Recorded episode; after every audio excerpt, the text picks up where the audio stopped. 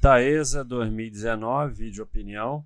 Taesa é um dos maiores grupos privados de transmissão de energia elétrica do Brasil em termos de receita anual permitida. A empresa é exclusivamente dedicada à construção, operação e manutenção de ativos de transmissão. É uma transmissora. Então, é uma gigante aí da transmissão, é, mas que tem seus problemas por essa desgraça de UNIT. Tem trabalhado com dívida muito alta e mesmo os lucros não são totalmente consistentes. É, há muito histerismo em cima dessa empresa, mas eu pessoalmente não entendo. Porque você tem aí a ED, a Energia Brasil Equatorial, que são só ON e que tem dados melhores. Depois realmente a gente pode colocar ela, mas você tem três aí é, que só tem ON e que tem dados melhores. Então, precisa ter quatro empresas do segmento? Pode ser, né? É, e quando você vai ver o gráfico aqui, tudo bem, você tem 14 anos de lucros consecutivos, 100% dos anos com lucro, mas você não tem ON. Você até tem ON, mas você tem UNIT. Então, para mim, mesmo que a ON tenha liquidez, é, quando tem UNIT, para mim é uma ON contaminada.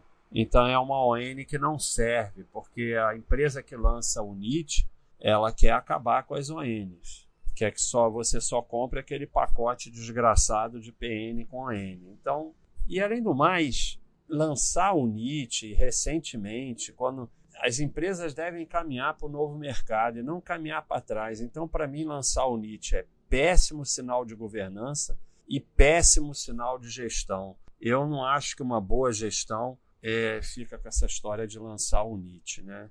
Isso aí é gestão atrasada, ultrapassada, de querer alguma vantagem, não sei. A mim não interessa. Então, é, ela tem cachorrinho vermelho, ela não tem ON, a única coisa que ela passa é a IPO, e mesmo os lucros, eh, você vê que não é uma curva de lucro consistente, como a gente vê aquelas curvas que é praticamente uma linha reta para cima. É uma curva de lucro, mas é aquele negócio mais ou menos. O retorno não tem sido ruim para os sócios, a gente não vai mentir aqui.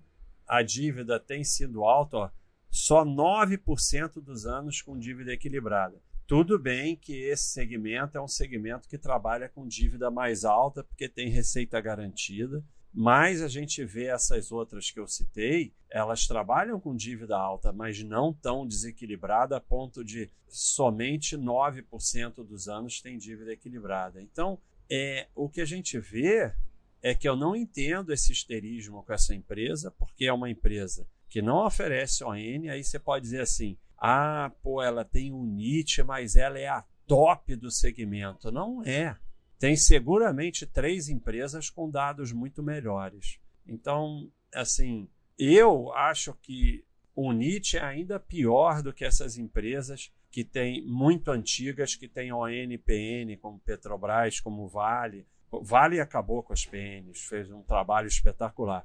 Mas são empresas que vêm lá de trás com uma quantidade enorme de PN, que é um esforço grande acabar com as PN. É ruim. Mas empresas recentes que lançaram o NIT é muito pior em termos de governança. Porque isso é uma empresa que entrou recentemente na bolsa. Porra, entra só com a N caminha para o novo mercado, não fica inventando história de um NIT, né? Pelo amor de Deus. Então eu não entendo a forçação de barra com essa empresa quando há três empresas com, com dados muito melhores que só têm ON. Eu realmente não entendo para mim é uma empresa fácil de descartar, porque além da Unit, é dívida permanentemente desequilibrada a despeito de o segmento permitir dívidas maiores e nem o gráfico de lucro é um gráfico tão bonito assim. Então, realmente eu não entendo toda essa coisa com essa empresa. Mas eu reconheço que o retorno aos sócios não são sócios, porque o retorno para quem possui ativo da empresa até o momento tem sido bom, porque sócio dessa empresa não tem. É isso aí, pessoal. Um abraço.